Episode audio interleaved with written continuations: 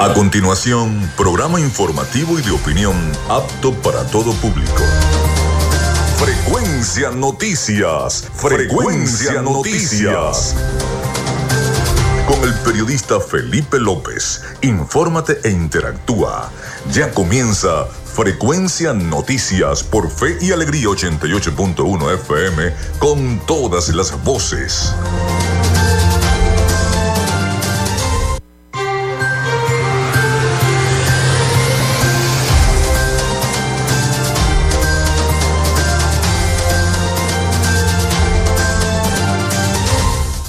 Ya estamos al aire con todos ustedes acá en Frecuencia Noticias. ¿Cómo están? ¿Cómo se sienten? Feliz viernes. Feliz viernes. Ya se acabó la semana.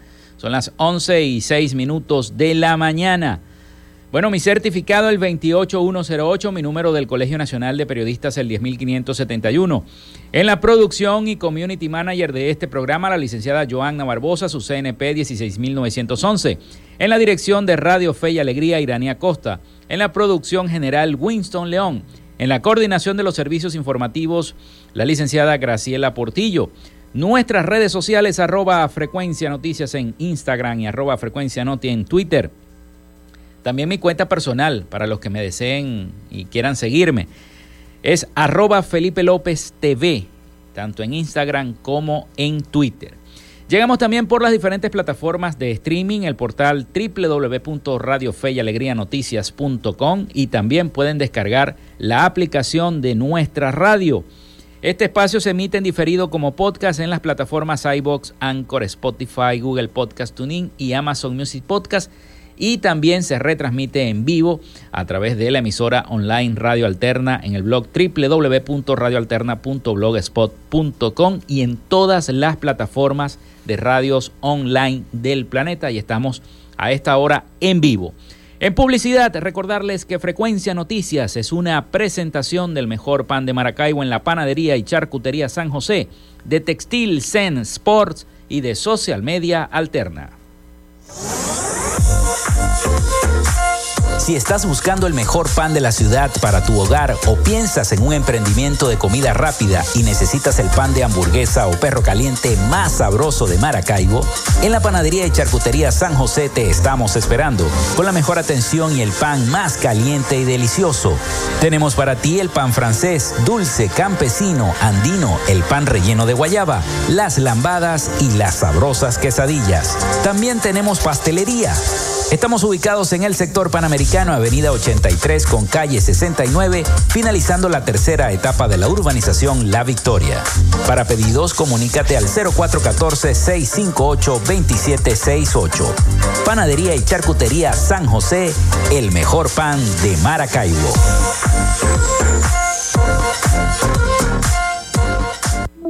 En Textil Zen Sports tenemos más de 30 años de experiencia en confección y bordado de uniformes deportivos, escolares y corporativos. Somos asesores creativos para hacer los uniformes de tus sueños con calidad chemises, camisas, pantalones, monos, franelas deportivas y mucho más. Comunícate por los teléfonos 0412-757-0472, 0414-362-2302 o en Instagram en arroba Textil Zen Sports.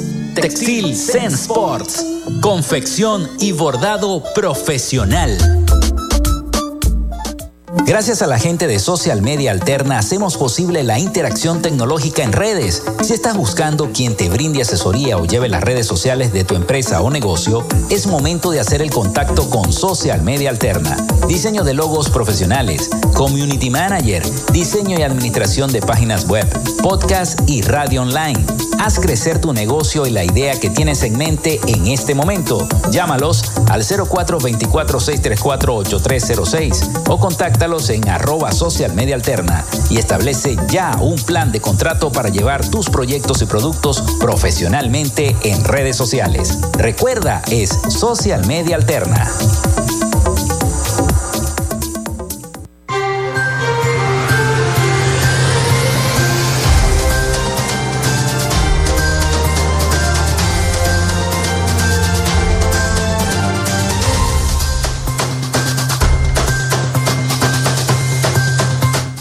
Bueno, también en nuestra línea, ya de inmediato se la vamos a dar el 0424-634-8306, 0424-634-8306 para la mensajería de texto y WhatsApp. Recuerden siempre mencionar su nombre y también su cédula de identidad, al igual que nuestras redes sociales. Ya me envían mensajes.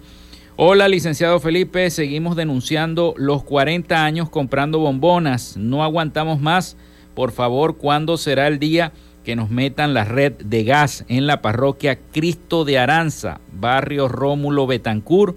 Soy Moisés Victora. ¿Cómo no, señor Moisés? Vamos a seguir entonces con esta campaña, ya que el barrio está necesitado de estas bombonas. Eh, y ya están obstinados de comprar las bombonas porque hay que meterle, el llamado es a las entes gubernamentales, a la alcaldía, a que bueno, que hagan una evaluación en la zona, a ver si se puede conectar a las principales tuberías de la red de gas. Y entonces, bueno, estas personas tengan ya su gas doméstico como debe ser, ¿no? Y, puedan comenzar a, dejar esas bombonas que lo que hacen es, generarles mucho más gasto, aparte de, de, tener que comprar los alimentos, ¿no? También tienen que estar comprando las bombonas. Bueno, hoy es viernes 10 de febrero, ya la semana que viene comienza el agite nuevamente en la ciudad, viene el día de San Valentín, se llenan los, los, cafés, se llenan los restaurantes, bueno, si es que hay dinero, ¿no? Si es que hay dinero. También viene carnaval, así que bueno, también se va a festejar muchísimo. Un día como hoy, 10 de febrero, pero del año 1621, hace mucho tiempo atrás, se funda Santa Lucía del Tuy también Simón Bolívar es nombrado uh, dictador del Perú en 1824. Nace Martín Tobar y Tobar en el año 1827, pintor venezolano. Muere Alexander Pushkin en el año 1837, poeta, dramaturgo y novelista ruso, fundador de la literatura rusa moderna. Muere Juan Manuel Cajigal en el año 1856, ingeniero militar, matemático y periodista venezolano nace Guillermo Trujillo Durán en el año 1878, poeta y periodista venezolano. Nace Bertolt Brecht en el año 1898, dramaturgo y poeta alemán. El ingeniero empresario y político japonés Michio Suzuki funda Suzuki Motor Corporation en el año 1909. Es una empresa japonesa dedicada a la fabricación de automóviles, especialmente todo terreno y por supuesto las motocicletas y los motores estos fuera de borda también Suzuki. Bueno, se crea la primera división de fútbol de España conocida como la Liga en el año 1929. Se diseña y establece el escudo nacional de Venezuela en el año 1954. Ha llevado muchas... Desde ese entonces, bueno, la única, el único cambio que hubo fue cuando eh, esta, esta mm, este nuevo Estado tomó el poder que cambió algunas cosas de la configuración del escudo de Venezuela, al igual que la bandera. La computadora Deep Blue eh, vence a Gary Gasparov en una partida de ajedrez en 1996. También se inaugura el Santuario Nacional de Nuestra Señora de Coromoto, patrona de Venezuela, con solemne Eucaristía, presidida por el Papa Juan Pablo II. Eso fue un 10 de febrero del año 1996. Eh, también un día como hoy fallecía la actriz y diplomática estadounidense conocida por sus rizos, Shirley Temple, en el año 2014. Hoy es Día Mundial de las Legumbres, así que a comer legumbres. A, a, veces a los muchachos no les gusta, a los niños no les gusta, pero hay que comer mucha legumbre para mantener ese cuerpo sano. Bueno, vamos a comenzar nuestro programa con información, con mucha información. Ah, caramba, nos acaban de pasar eh, la invitación, ¿no? Hoy cumpleaños, ah, me dice la producción, hoy cumple un año de la partida a la casa del padre de Monseñor Gustavo Ocando Llamarte. Ah, bueno, también un año ya, aniversario de la partida, lo pasa a la Basílica de Nuestra Señora de Chiquinquirá, me dice nuestra productora Joanna Barbosa. Bueno, vamos a comenzar entonces con la información. Hoy tenemos un programa bastante informativo, estaremos leyendo las principales noticias y este por supuesto escuchando los audios de nuestros aliados informativos. Precisamente vamos a escuchar un audio referente a cómo en Venezuela se pide la suspensión de este impuesto a las grandes transacciones financieras que eh, supuestamente está afectando a varios sectores de la economía venezolana. Distintos sectores de la sociedad civil venezolana se pronuncian a favor de la suspensión de este impuesto que aseguran afecta negativamente a los venezolanos. Vamos a escuchar el siguiente reporte de nuestros aliados informativos sobre esta suspensión. La Alianza del Lápiz, una organización política independiente, acudió al Tribunal Supremo de Justicia de Venezuela para interponer un recurso de nulidad contra la Ley de Grandes Transacciones Financieras, IGTF, implementada el año pasado y que impone una alícuota del 3% a las operaciones comerciales o financieras que se lleven a cabo en moneda extranjera en Venezuela. Antonio Ecarri, presidente de la Alianza del Lápiz, califica el impuesto como inflacionario, regresivo y confiscatorio e insistió en que afecta a la economía nacional y estimula la evasión fiscal. Esto está impactando a las medicinas, esto está impactando a los alimentos. Si bien es cierto que hay sanciones sanciones internacionales, también hay sanciones y bloqueos nacionales que están impidiendo que los emprendedores, que las bodegas populares, que los negocios en los mercados municipales, que los trabajadores por cuenta propia, que son la gran mayoría nacional, puedan echar para adelante a su familia. Consultado por La Voz de América, Ricardo Cusano, expresidente de Fede Cámaras, la organización que reúne al gremio empresarial del país, coincide en que el impuesto debería ser eliminado o al menos reducido a una mínima expresión. Lo que hace es encarecer la operación. Entonces la gente hoy se informaliza, pero se informaliza el ciudadano como consumidor, con la pequeña y mediana empresa que no tiene capacidades estructurales para poder presentar cotidianamente todos los deberes formales. Eso al final lo que hace es que no solo deja de percibir el 3%, sino que además deja hasta de percibir el IVA, el Estado. ¿no? Digamos que pudiese diseñarse mejor, ideal sería que desaparezca. Como consecuencia de la hiperinflación que durante cuatro años se enfrentaron los venezolanos, se vive una dolarización transaccional de facto, al punto de que las operaciones efectuadas en moneda extranjera llegaron a ubicarse en al menos un 67%, de acuerdo a la firma de consultoría económica y financiera Ecoanalítica. Sin embargo, las operaciones en divisas han disminuido, entre otras cosas por la ley de grandes transacciones financieras. Carolina Alcalde, Voz de América, Caracas.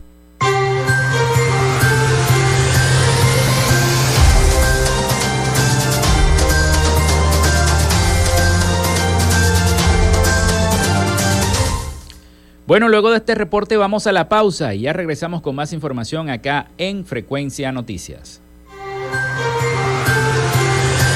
Ya regresamos con más de Frecuencia Noticias por Fe y Alegría 88.1 FM con todas las voces.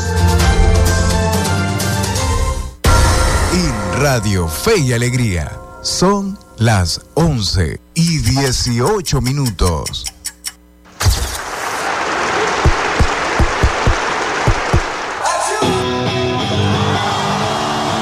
Ya está todo listo para disfrutar en la tarima. Supongo que tiene sed. Soda Estéreo. Vivamos juntos la emoción que causa la banda de rock argentina. Soda Estéreo. Al calor de las masas. Y yo desperté. Deleítate cada viernes con los mejores espectáculos con tus artistas favoritos. En La Tarima, a partir de las 10 de la noche, por Fe y Alegría, 88.1 FM. Te toca y te prende.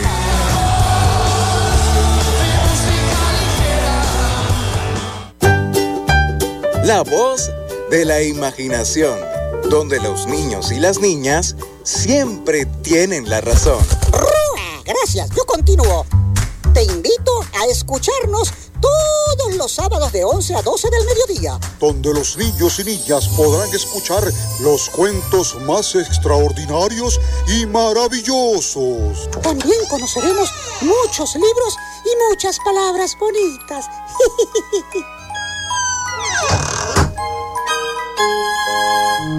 Ya ellos lo dijeron todo.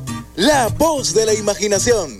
Todos los sábados desde las 11 de la mañana por Radio Fe y Alegría 88.1 FM. Te toca y te prende. Disfrutas de Fe y Alegría 88.1 FM. Te toca y te prende.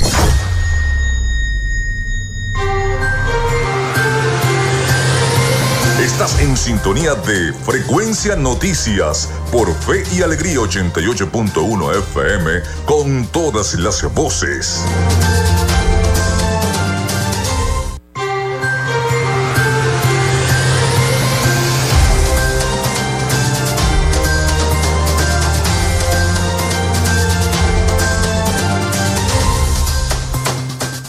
Bueno, continuamos con más de nuestro programa en vivo a través de la señal de 88.1 FM, Radio Fe y Alegría. Recuerden nuestra línea el 0424-634-8306 para que se comuniquen con nosotros y estemos interactuando. Ya tengo mensajes.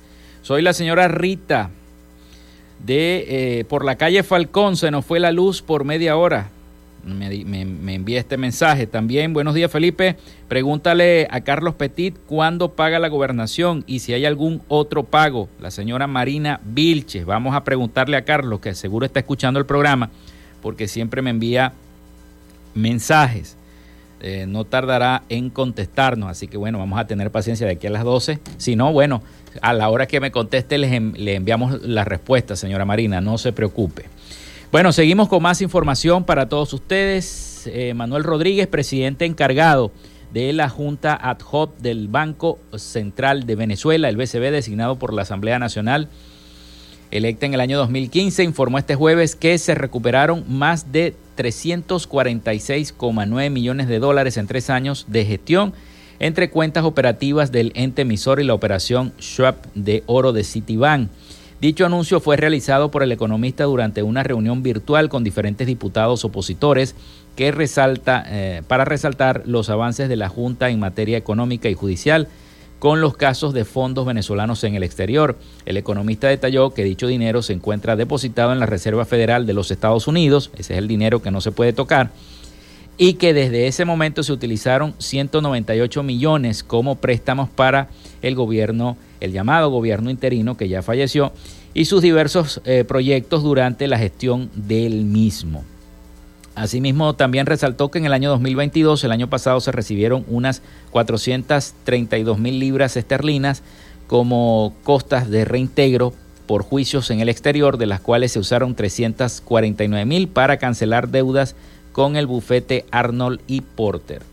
Bueno, dieron toda, toda esta serie de, de, recursos que supuestamente entraron al eh, Banco Central de Venezuela. Y bueno, ahí está. Pero vamos a seguir con más información. Tenemos que continuar las protestas de los maestros en toda la entidad maravina y en todo el estado Zulia y en toda Venezuela para el, día de ayer se había acordado una reunión entre la ministra de Educación, Yelice Santaella, y los representantes de 17 federaciones del sector educativo. La expectativa reinante previo al encuentro eh, se creía alrededor de, del anhelo reajuste al salario de los maestros. Sin embargo, a última hora, la alta funcionaria adujo que no podían asistir a la reunión por problemas de salud por el ministerio participaron el viceministro Pedro Díaz, la directora de la Oficina de Gestión Humana, Mariluz Núñez, la directora de Asuntos Gremiales y Laborales, Yadira Aliso, y la directora de la Consultoría Jurídica, Magali Villalba. Según los dirigentes de la Federación de Trabajadores de la Enseñanza y Afines de Venezuela, FETRA Enseñanza, en la jornada con los funcionarios del ministerio no se llegó a ningún acuerdo reivindicativo reflejan en un comunicado que tanto el viceministro como los otros personeros alegaron que no estaban autorizados para presentar una propuesta de mejora salarial, ya que eh, el asunto estaba en manos de la ministra Santaella para su revisión y como no fue por problemas de salud, según adujo la ministra. Por otro lado, sí resolvieron en señalar que eran necesarios restablecer las conversaciones entre el ente y los representativos sindicales educativos para continuar la discusión de la tercera Convención Colectiva Nacional en, virtud del vencimiento de la actual, cuyo estatus también admitieron los directivos. Esperemos que la cosa sea eh, confirmada, pues. Está también dicho por nuestra estación eh, Radio Fe y Alegría Noticias. Así que me, igualmente se destaca el comunicado de la Federación Sindical. Los funcionarios confirmaron la migración a la nómina del Ministerio del Poder Popular para la Educación de Docentes del Estado Yaracuy, La Guaira, Bolívar, Apure, para un total de 10.040 eh, de 10 educadores a partir de la primera quincena de febrero. Cobrarán por el ministerio y no por la gobernación respectiva. En ese punto orientaron las representaciones gremiales en cada una de las entidades verificar si dicha migración favorece o perjudica a los docentes que gozaban de otros beneficios a través de las convenciones colectivas regionales. Ante esta situación, de deficiencias de ingresos, las federaciones eh, plantearon la urgente necesidad de restablecer cuanto antes las primas recortadas por la UNAPRE, ejecutor del el anhelado ajuste salarial, reincorporar el llamado bono de guerra y en el recibo de pago y cancelación de todas las deudas salariales, entre ellas del mencionado 280% acumulado desde el año 2018. También exigieron la no retaliación a los trabajadores del sector educativo que aún se encuentran en la calle reclamando sus derechos a un mejor salario y calidad de vida. Finalmente exhortaron a los sindicatos regionales a mantener en asambleas permanentes hasta que haya una respuesta contundente por parte del Ejecutivo Nacional. Así que las, las protestas en Venezuela de los maestros van a continuar porque se hace necesaria este, ese ajuste salarial. Pero esto, esto trae consigo trae consigo que eh, muchas, muchas cosas ocurran en el país. Tal es el caso de instituciones que van o grupos que van a instituciones educativas a hacer protocolos de seguridad, sobre todo en la ciudad capital, en la ciudad de Caracas, donde eh, las eh, bandas delictivas intercambian disparos, hacen enfrentamientos, cercano a estas instituciones educativas, por lo cual los niños tienen que hacer este, estos protocolos, llamados protocolos de seguridad, que a mí me parece, bueno, bueno, pasan los Estados Unidos con estos tiroteos que se forman en Venezuela, pero eh, colegios venezolanos diseñan este tipo de protocolos para protegerse de las balas. En nuestro país los enfrentamientos armados entre delincuentes y policías han dejado atrapadas a escuelas ubicadas en zonas de riesgo. Esto ha llevado a la comunidad educativa a entrenar a los niños y también a los maestros para intentar esquivar las balas que se producen durante estos enfrentamientos. Vamos a escuchar el siguiente trabajo informativo, un buen reporte de nuestros aliados, La Voz de América. Estas señales pintadas en las paredes de un colegio público de una barriada al este de Caracas son una advertencia y a la vez un mecanismo de defensa en caso de fuego cruzado. Son frecuentes en la semana, te podemos hablar que de cuatro o cinco veces a la semana tú puedes sentir que hay detonaciones cerca. Esta mujer ha sido docente durante tres décadas. Pide mantener en resguardo su identidad y el nombre de la escuela donde trabaja, por temor a ser víctima de alguna venganza. Con desesperanza, cuenta que los alumnos se habituaron a diferenciar el calibre de las municiones. Incluso, algunas de las balas dejaron huellas en las instalaciones del lugar. Hemos tenido que formar a nuestros niños para saber qué hacer en caso de una detonación, en caso de una emergencia que los niños aprendan que no es salir corriendo por el medio de la calle, que no pueden empezar a pegar gritos ni a dar carreras por donde quieran, sino que por el contrario, que al sentir algún movimiento extraño, sentir algo extraño, ya ellos empiecen a, a ser precavidos. Cuando se escuchan los disparos, el entrenamiento que recibieron de parte del Comité Internacional de la Cruz Roja establece que deben lanzarse al suelo alejarse de las ventanas y hacer lo posible para llegar hasta espacios marcados como zonas de seguridad. Eh, shock psicológico, sí, hay niños que son afectados, de hecho cuando se hacen las prácticas para evitar, para saber qué hacer en un momento dado, hay niños que se muestran muy nerviosos, hay niños que se les da por llorar. En otra comunidad al sur de Caracas, las refriegas entre bandas llevan tiempo sin registrarse, según padres y docentes. Pero el recuerdo de lo que ocurrió hace un par de años quedó grabado en las paredes de este instituto. Eh, muchas veces se tendrían que suspender las clases, entonces el muchacho no puede venir a estudiar porque a lo mandando le da la gana de, no dejar. Eh, un día estaban cantando el himno y se formó la plomazón y todo el mundo empezó a correr para allá, para acá. Entonces, en ese tiempo vinieron unas personas a dar como un taller de qué, qué hacer cuando sucedieran esas cosas. La organización Centros Comunitarios de Aprendizaje reporta que en al menos siete escuelas de Venezuela se diseñaron protocolos para proteger a los estudiantes de la violencia. Sin embargo, vivir en medio de estas circunstancias deja secuelas como el estrés postraumático. El primer impacto, por supuesto, implica vivir con miedo y ansiedad. Y esto definitivamente compromete lo que es el objeto de la escuela, que justamente es promover procesos de aprendizaje para los niños. Ningún niño aprende mejor con miedo y menos miedo de morir. Ningún docente realiza su trabajo de manera segura y de manera plena cuando siente amenazada su integridad. En 2019, la Policía Científica de Venezuela comenzó un programa de visitas a colegios para la prevención del delito denominado La Criminalística va a la escuela, que según reportes oficiales ha llegado a unos 5.000 planteles. Venezuela se mantiene junto a Honduras y Guatemala entre los tres países más peligrosos de América, según el Observatorio Venezolano de Violencia. El año 2022 cerró con una tasa de 36 muertes violentas por cada 100.000 habitantes, pero por primera vez en tres décadas los homicidios bajaron en esta nación. Especialistas atribuyen este fenómeno a la emigración de las bandas de delincuentes, así como también a los operativos policiales que buscan controlarlas.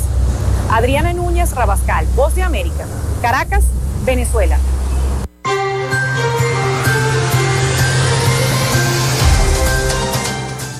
Hacemos el corte a esta hora y ya venimos con más información para todos ustedes acá en Frecuencia Noticias.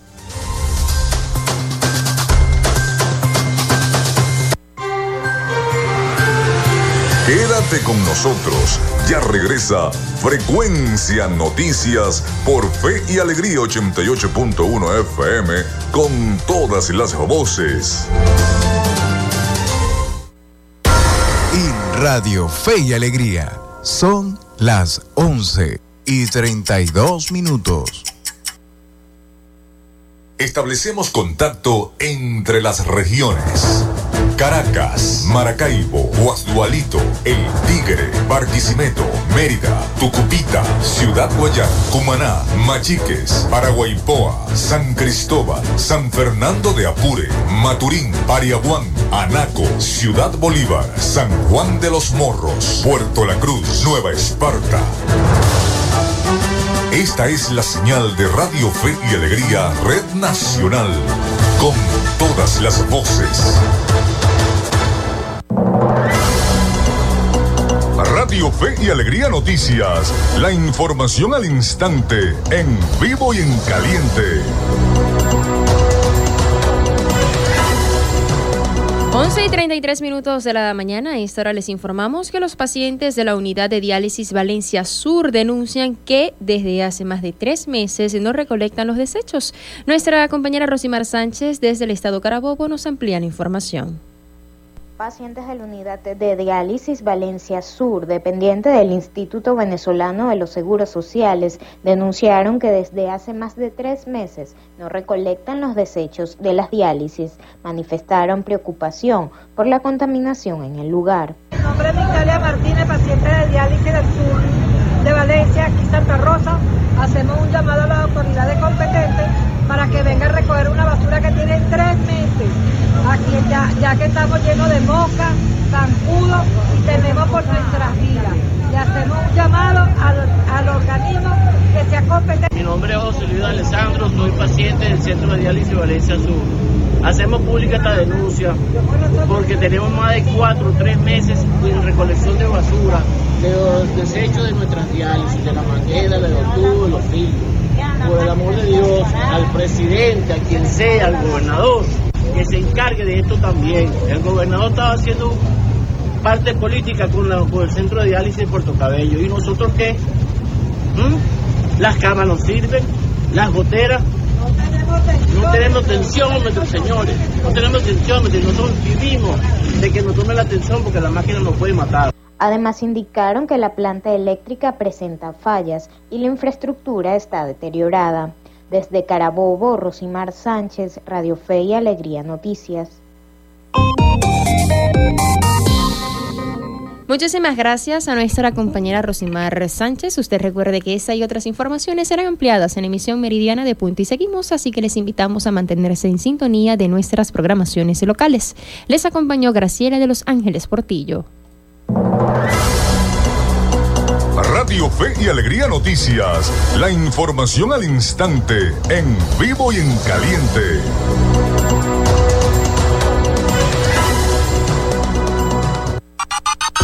Escuchas Fe y Alegría 88.1 FM. Te toca y te prende.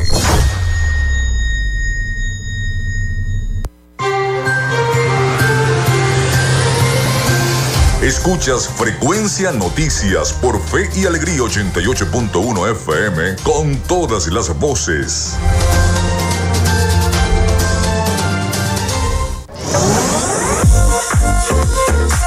Si estás buscando el mejor pan de la ciudad para tu hogar o piensas en un emprendimiento de comida rápida y necesitas el pan de hamburguesa o perro caliente más sabroso de Maracaibo, en la panadería y charcutería San José te estamos esperando con la mejor atención y el pan más caliente y delicioso. Tenemos para ti el pan francés, dulce, campesino, andino, el pan relleno de guayaba, las lambadas y las sabrosas quesadillas. También tenemos pastelería. Estamos ubicados en el sector panamericano, Avenida 83 con calle 69, finalizando la tercera etapa de la urbanización La Victoria. Para pedidos, comunícate al 0414-658-2768. Panadería y Charcutería San José, el mejor pan de Maracaibo.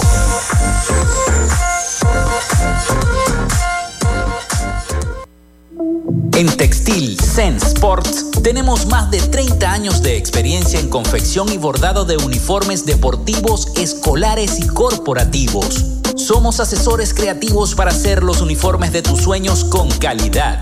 Chemises, camisas, pantalones, monos, franelas deportivas y mucho más. Comunícate por los teléfonos 0412-757-0472, 0414-362-2302 o en Instagram en arroba Textil Sports. Textil Zen Sports. Confección y bordado profesional.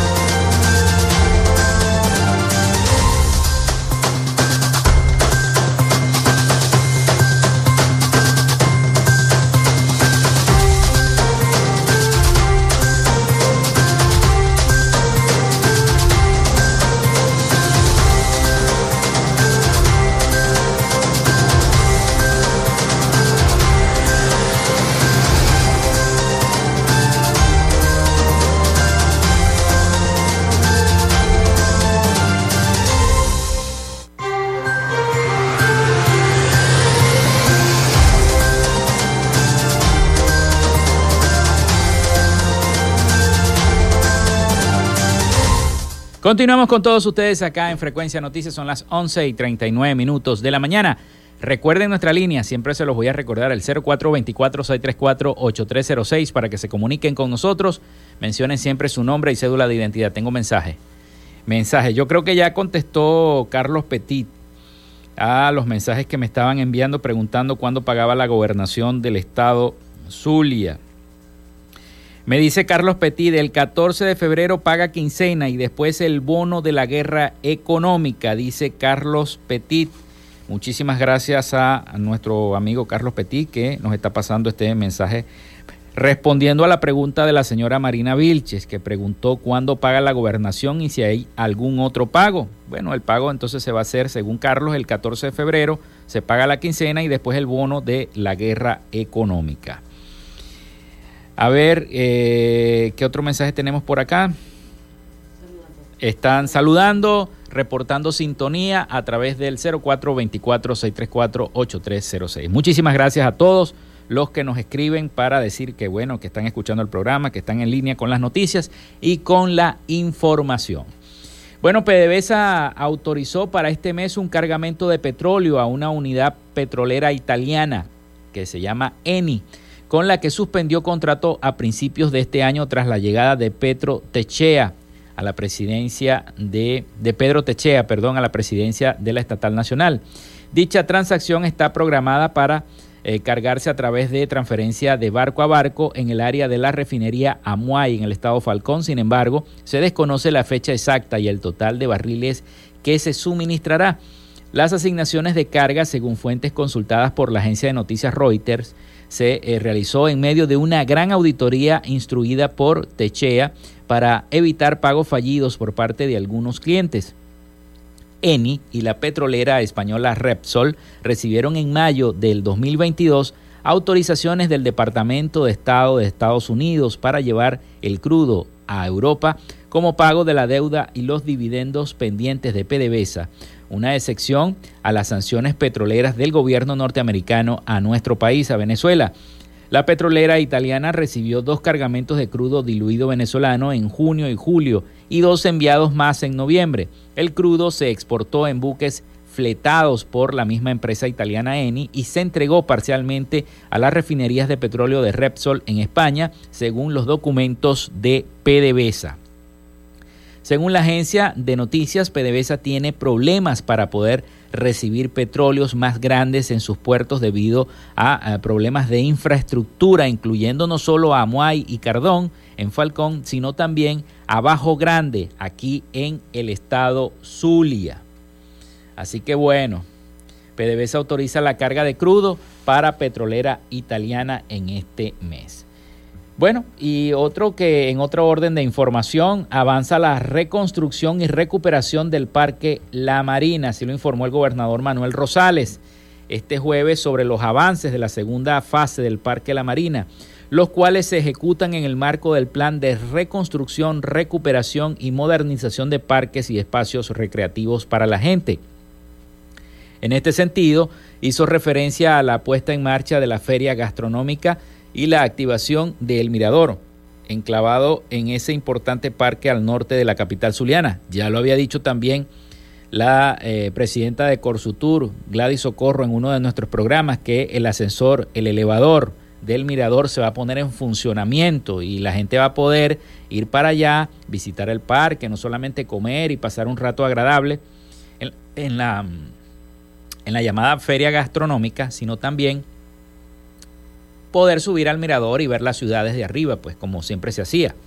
Destacó que en un máximo de tres semanas o un mes estará el servicio de la feria gastronómica La Marina, donde la gente podría ir a compartir con toda su familia, con los amigos, a encontrarse en ese lugar de esparcimiento. También el gobernador inauguró seis canchas de, eh, eh, de deportes, tres techadas y tres al aire libre. Todo esto gracias a un acuerdo con el sector privado para lo cual se realizó una inversión compartida, combinada y aspiramos que a mediados del año el Parque La Marina esté totalmente recuperado o por lo menos su gran mayoría en cuanto a lo que el diseño de los nuevos espacios, la construcción y la recuperación de otros resaltó el propio gobernador Manuel Rosales. En cuanto al mirador, el jefe de eh, la entidad regional destacó que también está en la propuesta en el plan de recuperación. En estos momentos se está construyendo el ascensor y otros trabajos por cuanto este sería uno de los atractivos que tendrá el Parque La Marina, además de las áreas verdes, de las canchas deportivas, la feria gastronómica, los espacios de encuentro, recreación y la actividad deportiva. Recalcó que este parque está listo para el beneplácito no solo de Maracaibo, sino del Zulia, que se convertirá en un monumento para la recreación, el deporte y el reencuentro familiar. El mandatario regional dijo que en las adyacencias del Parque La Marina se presenta un problema con las aguas servidas, por cuanto el sistema de bombeo es, está inservible, pero trabajan para recuperar también el suministro de agua potable tanto en las eh, fuentes del parque como para los habitantes de las comunidades aledañas que tienen dificultades y están buscando junto con un equipo de trabajo la solución a esta situación. Otra situación irregular tiene que ver con la acumulación de basura, sobre todo eh, material plástico que trae el oleaje del lago de Maracaibo hacia la orilla y esto afecta de manera directa al parque hago un llamado a la ciudadanía para que no lance botellas plásticas, cauchos viejos, neveras, lavadoras en las cañadas a las orillas del lago. Todo esto perturba al final a la sociedad en general, recomendó el propio gobernador Rosales, Por su parte, la presidencia de Corsutur, Gladys Socorro, manifestó que el Parque La Marina se convertirá en otro atractivo turístico del Zulia para el resto del país y de otras naciones. Así que bueno, no tarda en avanzar esta construcción y recuperación del Parque La Marina. Bueno, gracias. Gracias a las personas que nos continúan escribiendo a través del 0424-634-8306. Recuerden siempre mencionar su nombre y cédula de identidad. Ya nos toca otra vez identificar. Vamos a identificar y regresamos con las noticias internacionales y por supuesto más noticias para todos ustedes acá en nuestro programa. Quédate con nosotros. Ya regresa Frecuencia Noticias por Fe y Alegría 88.1 FM con todas las voces. En Radio Fe y Alegría son las 11 y 46 minutos. El registro electoral es la base de datos que agrupa a todos los ciudadanos que pueden ejercer el derecho al voto. Si eres mayor de 18 años y no estás inscrito o si cambiaste de ciudad o región en los últimos años, escucha. Escucha. Hay una oficina regional electoral del Consejo Nacional Electoral en cada capital del estado donde, de manera permanente, puedes inscribirte o actualizar tu lugar de residencia, solo con presentar tu cédula de identidad. La meta es que los puntos de inscripción y actualización se multipliquen por todo el país, no menos de uno por municipio. Hazlo ahora y asegura tu derecho al voto. Esta es una recomendación del Observatorio Electoral Venezolano. Conoce más en oevenezolano.org y arroba oevenezolano. Electro Music. Desde la una de la madrugada, sábados y domingos. Electro Music. La mejor música electrónica por fe y alegría. 88.1 FM. Que en las madrugadas te toca y te prende.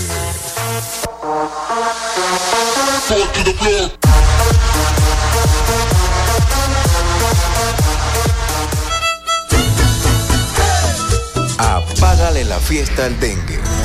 Utiliza repelentes en las áreas del cuerpo que están descubiertas. Usa ropa adecuada, camisas manga largas y pantalones largos. E implementa el uso de mosquiteros, sobre todo cuando hay pacientes enfermos o en lugares donde duermen los niños. Apágale la fiesta al dengue. Este es un mensaje de Radio Fe y Alegría. Pana, pican duro. Estás en sintonía de Fe y Alegría 88.1 FM. Te toca y te prende.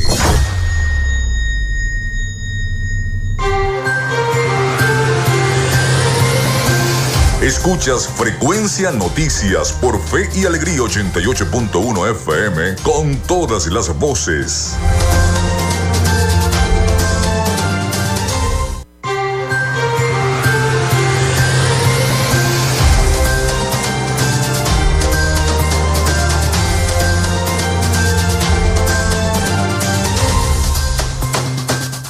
Bueno, continuamos con más de Frecuencia Noticias en este último segmento de nuestro programa, agradeciendo a todas las personas que nos escriben y nos saludan.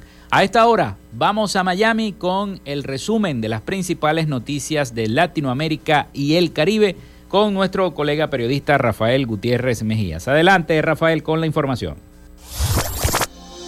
Latinoamérica. El obispo nicaragüense Rolando José Álvarez Lagos, muy crítico con el régimen de Daniel Ortega, fue trasladado de su residencia, donde guardaba prisión domiciliar desde agosto pasado, al sistema penitenciario nacional, conocido como la cárcel modelo de Nicaragua. Así lo informó Daniel Ortega durante una cadena nacional de radio y televisión en la que afirmó que el obispo Álvarez está incluido en la lista de prisioneros nicaragüenses que fueron escarcelados y expulsados el día de ayer hacia los Estados Unidos, pero que él se negó a viajar. Cuando él, él está pues haciendo la fila, ya llega pues a la, a la grada del avión, a la, entrada, donde lleva para que pase. Entonces empieza a decir que él, que él no se va, que él no se va. Primero tendría que hablar con los obispos, reunirse con los obispos y exige una reunión con los obispos. El otro prisionero que no se quiso montar en el avión es Fanor Alejandro Ramos, de 50 años, porque además de delitos considerados traición a la patria, guarda prisión por almacenamiento de drogas y tendencia ilegal de armas. Se dice que seguramente Ramos tuvo temor que ya estando en los Estados Unidos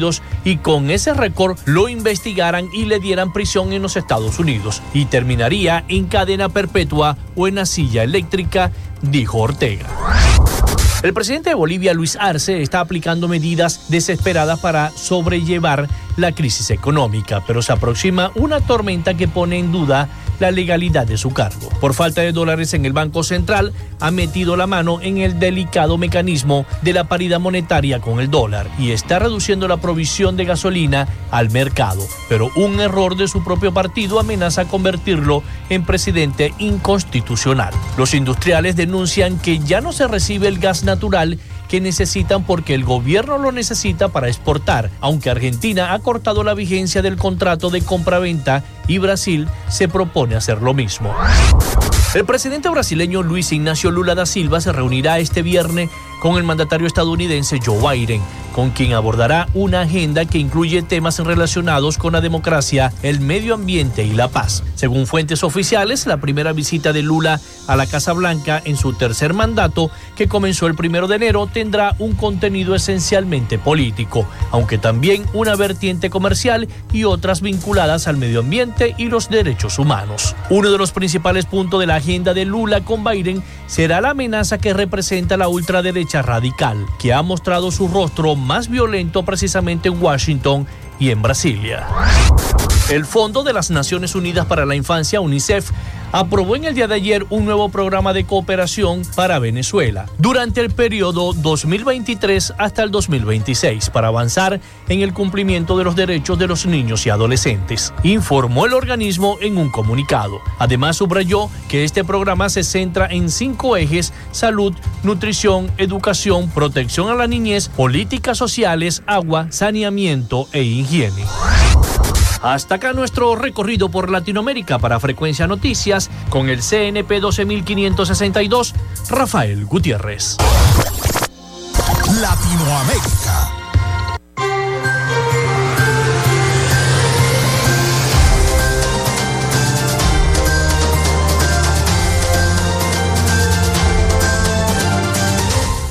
Muchísimas gracias a nuestro corresponsal Rafael Gutiérrez Mejías con toda la información internacional y de Latinoamérica, como siempre, para nuestro programa Frecuencia Noticias.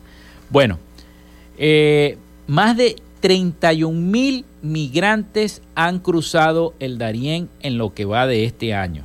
La subdirectora del Servicio Nacional de Migración, María Isabel Sarabia, está diciendo esa información. Eh, por la vulnerabilidad que se puede generar entre niños, niñas y adolescentes. La información es que más de 31 mil migrantes irregulares que viajan hacia Norteamérica han cruzado en lo que va de año la peligrosa selva del Darién, la frontera natural entre Colombia y Panamá. Casi la misma cantidad que en los primeros cinco meses del año 2022, de acuerdo con las estadísticas oficiales panameñas.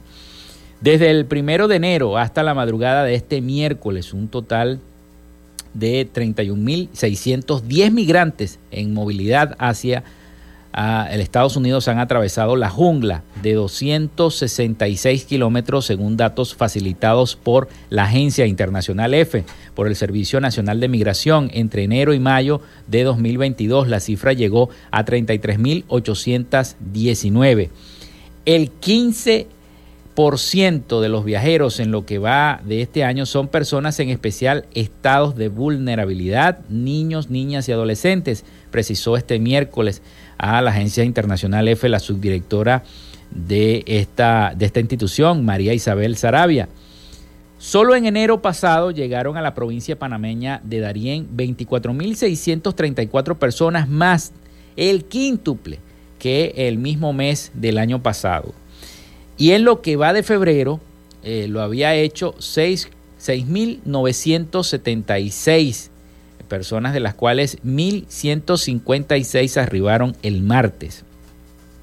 Así que crece el cruce de haitianos y extracontinentales también. O sea, no solamente venezolanos que están allí en, eh, cruzando el Darién, sino también de otros continentes que utilizan a Colombia, a Panamá, perdón, como un puente para llegar a los Estados Unidos. Los nacionales de Haití son el grupo de migrantes hasta ahorita más numerosos con 12.585 personas, seguido de Ecuador. Ahora fíjense que de Ecuador también se están yendo. 8.240. De Venezuela, 3.535. De la India, 641. Y Colombia, 465. El resto de los viajeros proceden de más de 30 países del mundo, incluidos suramericanos, asiáticos y africanos. Así que bueno, más de 31 mil migrantes han cruzado el Darién en lo que va de año. Bueno, y para finalizar eh, eh, nuestro programa con una nota refrescante y que tiene que ver con el carácter religioso. Jóvenes de Cabimas recibirán la reliquia del beato Carlos Acuti este próximo 12 de febrero. Los jóvenes de la diócesis de Cabimas recibirán este próximo domingo 12 de febrero la reliquia del primer grado del beato Carlos Acuti, esto en el marco de las celebraciones por el mes de la juventud desde la Pastoral Juvenil Diocesana han organizado una serie de actividades para honrar el denominado Santo Millennial. El recorrido de la pequeña custodia que eh, contiene una hebra del caballo de Acutis contempla una caravana desde la cabecera del puente sobre el lago de Maracaibo a las alturas de Punta Iguana, desde las 4 de la tarde hasta el bulevar de Nuestra Señora de Fátima en el Mene para posteriormente realizar una concentración de jóvenes y marcha hasta el templo parroquial del mismo nombre, según lo indicado por las redes sociales de la diócesis de Cabimas. Para las 6 y 30 de la tarde se tiene prevista una Eucaristía de recibimiento celebrada por el presbítero Alfredo Hernández, vicario de la Pastoral Juvenil, y al, culminar la banda católica Advenia ofrecerá un concierto eucarístico denominado Recomenzar en homenaje al influencer de Dios Carlos Acutis. Estas actividades junto a las jornadas de veneración de las reliquias se prolongarán hasta el sábado 25 de febrero, cuando se espera sea la clausura diocesana del mes de celebración en el Teatro Municipal de Cabimas Javier Fernández a las 9 de la mañana, donde se espera la participación del obispo Monseñor Ángel Caraballo Fermín. Así que bueno, la gente de Cabimas está de fiesta porque llega la reliquia del Beato Carlos Acutis este próximo 12 de febrero para celebrar el Día de la Juventud. Con esta noticia nosotros llegamos al final de Frecuencia Noticias, así que nos volveremos a escuchar el próximo lunes. Laboramos para todos ustedes en la producción y community manager, la licenciada Joanna Barbosa, su CNP 16911. En la dirección de Radio Fe y Alegría, Iranía Costa. En la producción, Winston León. En la coordinación de los servicios informativos, Graciela Portillo. Y en el control técnico y conducción, quien les habló, Felipe López, mi certificado el 28108, mi número del Colegio Nacional de Periodistas, el 10571. Yo los, invito a que pasen un feliz fin de semana, descansen y nos escuchamos el próximo lunes a partir de las 11 de la mañana por acá, por este mismo dial, Radio Fe y Alegría 88.1 FM. Feliz fin de semana para todos.